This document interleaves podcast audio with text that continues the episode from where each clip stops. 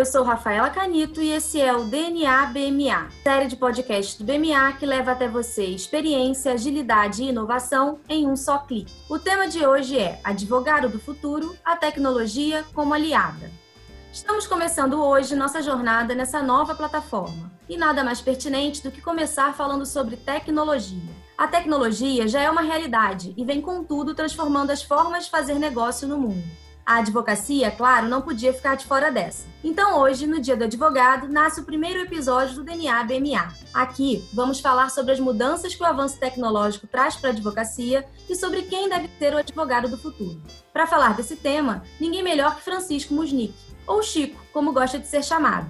Chico é sócio fundador do BMA Possui experiência inigualável em temas societários e de fusões e aquisições de alta complexidade. Tanta que, se fôssemos elencar, não caberia nesse episódio. Basta então saber que Chico já esteve na lista dos 15 advogados mais renomados do país. Dentre seus muitos talentos, Chico é um ávido defensor do conhecimento sólido como base para qualquer desenvolvimento profissional. E também é muito bom em lidar com pessoas, especialmente as jovens.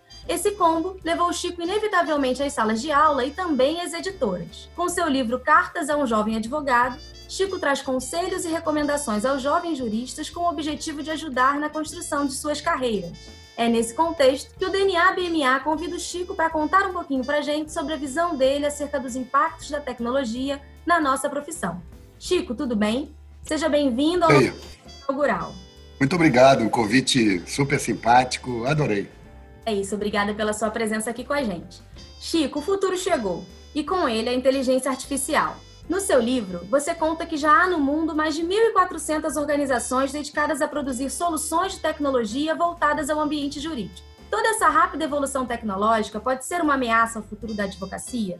A tecnologia pode substituir o trabalho dos advogados, Chico? Ótima pergunta e acho que é super importante para essa juventude nossa que está estudando direito e está tentando fazer o melhor que pode, se preocupar com principalmente contencioso de massa, do diligence, são áreas onde a máquina vai certamente substituir o advogado. Por quê? Porque nessas áreas existe um grau gigante de padronização. E a padronização, ela, pelo, por força do processo repetitivo, né, ela pode ser adaptada pela máquina com muito mais facilidade com muito menor custo e com muito mais eficiência. Então, assim, eu ficaria preocupado, tá certo, em me especializar em alguma atividade que não tivesse esse horizonte tão curto de substituição pela máquina. Então, eu acho que a pesquisa, o conhecimento de outras áreas, societária, né? assim, isso vai fazer uma diferença grande na formação do profissional. Há quem diga que no futuro os advogados serão em menor número, mas muito mais eficientes. Será? Quem é o advogado do futuro e qual é o futuro da advocacia, Chico? Olha, o advogado do futuro vai ser aquele que vai se preparar melhor. E ele é insubstituível. Né? Então, os jovens de hoje têm que se preocupar com a sua formação. Sua formação matemática, sua formação técnica, sua formação é, de literatura. Então, esse não vai ter problema de encontrar seu trabalho. Mas existem dizer, atividades que, pelo fato de serem bastante padronizadas, eu vou citar aqui, por exemplo, fazer diligência legal em companhias ou contencioso de massa, de direito do consumidor. Estou dando dois exemplos, tá? Existem muitos outros, né? é, que vão ter uma queda substancial, porque a máquina vai fazer isso de uma maneira, de uma maneira melhor, mais eficiente e mais barata. Então, assim, esse, essa área ela não vai ser contratante de futuros jovens advogados. Para o advogado né, que quer ter sucesso, ele tem que focar nas áreas que não vão conseguir ser substituídas por essas máquinas, por melhor que sejam. São as áreas que pressupõem estratégia, que pressupõem senioridade, e é por isso e lá no BMA a gente vive treinando as pessoas, que tem sempre um, um advogado sênior acompanhado de um jovem advogado, até para o cara ver como ele se comporta nas reuniões, o que, que ele diz, onde é que ele foca. São essa, essa, esse acoplamento de, de, de, do advogado sênior com o jovem advogado cria um, um mix muito interessante e dá uma enorme oportunidade ao jovem advogado. Então, acho que vocês têm que se preocupar com isso. A advocacia em geral tem a fama de ser um nicho mais conservador, tradicional. Mas o mundo, em contrapartida, assumiu um ritmo acelerado de mudanças e tem evoluído de uma forma bastante dinâmica. Como então criar e manter uma cultura de inovação nos escritórios de advocacia? As novas gerações podem ter um papel relevante na transformação desses espaços? Acho que sim, as novas gerações já tiveram esse papel importante.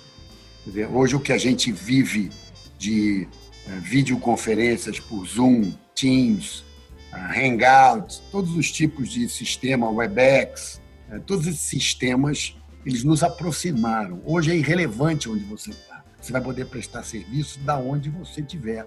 Aliás, com pontualidade, com foco e certamente com muito mais qualidade. Então, assim, tudo aquilo que era um elemento para tirar a atenção e o foco da questão, isso não existe mais. Agora, dentro desse contexto, eu quero dizer o seguinte: nunca o advogado será substituído porque ele define estratégias. A máquina é uma boa é, organizadora de informações, coletora de informações, ela é uma boa executora de tarefas repetitivas, mas ela certamente não substitui a estratégia, a experiência que a, a vida deu àquele advogado para desenhar aquela estratégia. Porque se já tivesse acontecido uma máquina assim, nós já estaríamos vivendo 2001 Odisseia no espaço. Né? Então, seríamos controlados pela máquina. E não é isso que acontece. É, a máquina hoje é mais uma ferramenta, um instrumento do que a, a finalidade em si, né, da advocacia. É, de fato. É, atualmente a tecnologia não consegue substituir o advogado e ela vem como uma ferramenta que facilita a vida do advogado e deixa ele com tempo livre para fazer um trabalho muito mais estratégico. Isso é um ponto positivo. E por falar em trabalho home office, a pandemia sem dúvida acelerou a digitalização dos escritórios de advocacia. Mesmo aqueles mais resistentes foram obrigados a digitalizar seus canais de comunicação com o cliente. Você acha que isso também é relevante na transformação da maneira de pensar dos advogados? Novos modelos de advocacia podem surgir com essa digitalização acelerada desse ano? Olha, sem dúvida nenhuma, a pandemia modificou a nossa forma de trabalhar.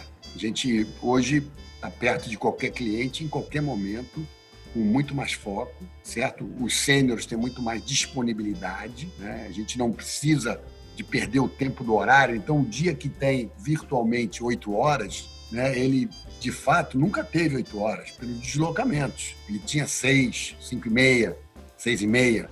Hoje ele tem dez, porque você consegue encaixar mais coisas e o seu tempo disponível é, ele é melhor utilizado com muito mais foco. Então, assim, eu acho que houve uma mudança fundamental que veio para ficar e ela vai se refletir, por exemplo, nas reuniões internas dos escritórios. Né?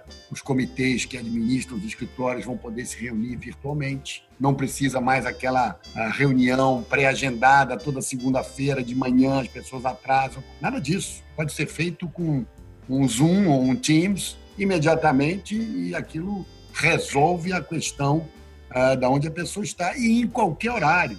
E como as pessoas não vão dormir lá, 8 horas da noite, o tempo hoje disponível, é por isso que tem tanta live que começa às 7, 8 horas. Então, é, é muito importante que você tenha essa disponibilidade. Então, assim, eu acho que mudou, veio para ficar, e veio para ficar impondo ao advogado uma, um foco e uma disponibilidade muito maior. Tá? Isso é que eu acho que é importante a gente dizer. A grande revolução a par de cuidar das pessoas, e é por isso que todo mundo virou home office, virou digital, é, você tem também de como prestar o serviço. Apesar de, de apresentar algumas dificuldades algumas vezes, isso acontece em alguns casos. Por exemplo, na área societária, uma assembleia complicada, com voto múltiplo, pode ser mais complicado. Mas isso não é, é vamos dizer assim, um problema é, para a profissão. É um problema muito mais de, de execução do que de ser legal advisor propriamente dito.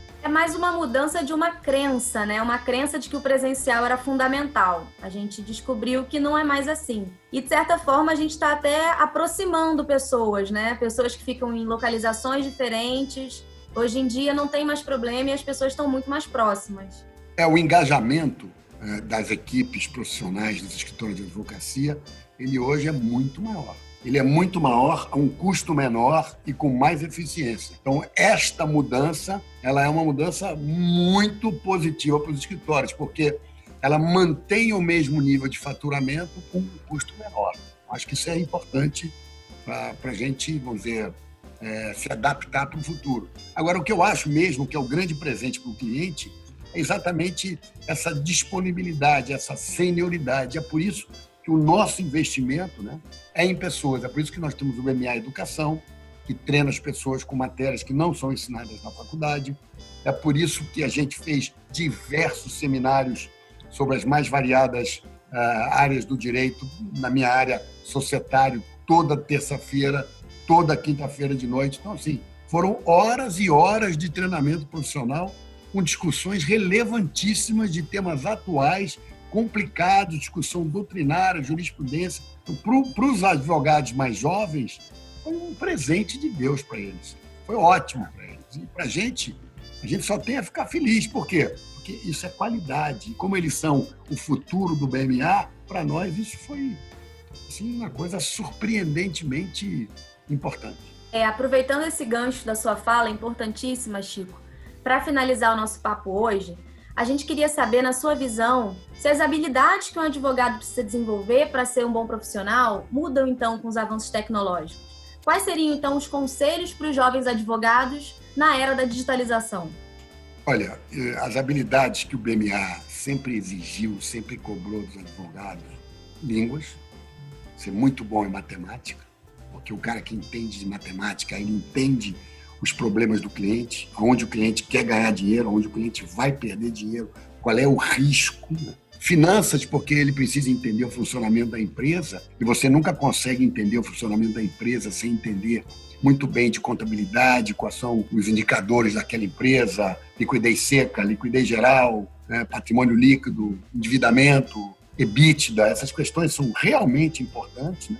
É, acho que o advogado também, na minha opinião, ele hoje ele é mais tecnológico, então ele faz uma gambiarra e já acessa um site, ele já descobre na pesquisa alguma coisa. Então, essa pesquisa muito rápida e tecnológica é uma característica dessa geração, que a minha geração não tinha, teve que aprender mais velha e, consequentemente, com muito mais lentidão. Hoje, isso é como se fosse second nature desse pessoal, o computador, o telefone celular, o iPad, tudo isso faz parte do cara. O cara, aquilo ali é, um, é como se fosse uma coisa incorporada no corpo daquele uh, profissional. Então, assim, são os nativos, essa né? modificação é espetacular e dá a ele uma velocidade muito grande. Você está falando de, sei lá, de cisão, o cara já abriu cisão, o que, que é, exemplo, doutrina. Ele tem uma facilidade de estudar mais fácil, embora, ah, vamos convenhamos, né? A internet não dá um conhecimento profundo, ela dá um conhecimento superficial e você tem que aprofundar aquele conhecimento. Portanto, quer dizer, não há, mesmo a tecnologia não vai substituir o advogado, principalmente o jovem que quer ser bem sucedido, estudar muito, estudar duro. Como os nossos jovens aqui do BMA, né? É, isso não vou nem falar, parece que eu fico fazendo propaganda. Isso não, não tem a menor dúvida. Até que para entrar para o BMA, o cara tem que ser é muito bom e tem que se provar muito bom. A porta de entrada é pequenininha, mas a porta de saída é grande pra caramba. Olha aqui, ó, eu queria fazer uma última intervenção, Rafa. Tá. É o seguinte, dia do advogado é o dia do pendura. Ah. E eu fiz vários penduras na minha vida. Hoje, que é o dia do advogado, assim, eu não aconselho a vocês darem um pendura, que eu acho que politicamente não é nem tão bacana hoje em dia. Mas é divertido se lembrar e provavelmente vários do que estão aqui, dos que estão aqui me ouvindo já fizeram isso na vida. Eu me lembro muito bem de, um, de uma vez que a gente fez isso. Nossa, era uma moça, é, dona da loja, ela ficou tão zangada com a gente, todo mundo pediu desculpa, aí no final ela fez um bolo e deu um pedaço a cada um. Foi divertidíssimo. Ótimo. Histórias muito boas essas. Então a tecnologia vem, melhora o nosso dia a dia, mas não pode romper com as tradições, né? É, eu acho que tradição é uma coisa que até a modernidade é, incorpora. Então, você nunca vai deixar de ser quem você é pelo seu nome, quem você é pelo que você construiu, quem você é pelo como você trata as pessoas. Então, é, cada dia, eu sempre digo isso, né? Não importa a tecnologia, galera. Cada dia que você tem na sua vida, você está construindo a sua reputação. Nunca se esqueça disso. E também nunca se esqueça de acordar e ligar seu cérebro, porque ele é a única coisa que precisa estar sempre funcionando para que você possa um dia ter sucesso. Obrigada, Chico. É um prazer ter você conosco nesse episódio de lançamento do nosso podcast. Certamente as suas colocações explicam muito do sucesso do BMA hoje, então muito obrigada pela sua participação. É isso, pessoal. Continuem ligados nas nossas redes sociais. Quem quiser entrar em contato para dúvidas, dicas de temas, outras sugestões, o nosso e-mail é o dnabma.bmalo.com.br. Tanto o nosso e-mail quanto nossas redes sociais você pode conferir na descrição do nosso perfil no podcast. Obrigada pela sua companhia e até a próxima semana com mais um episódio do DNA BMA.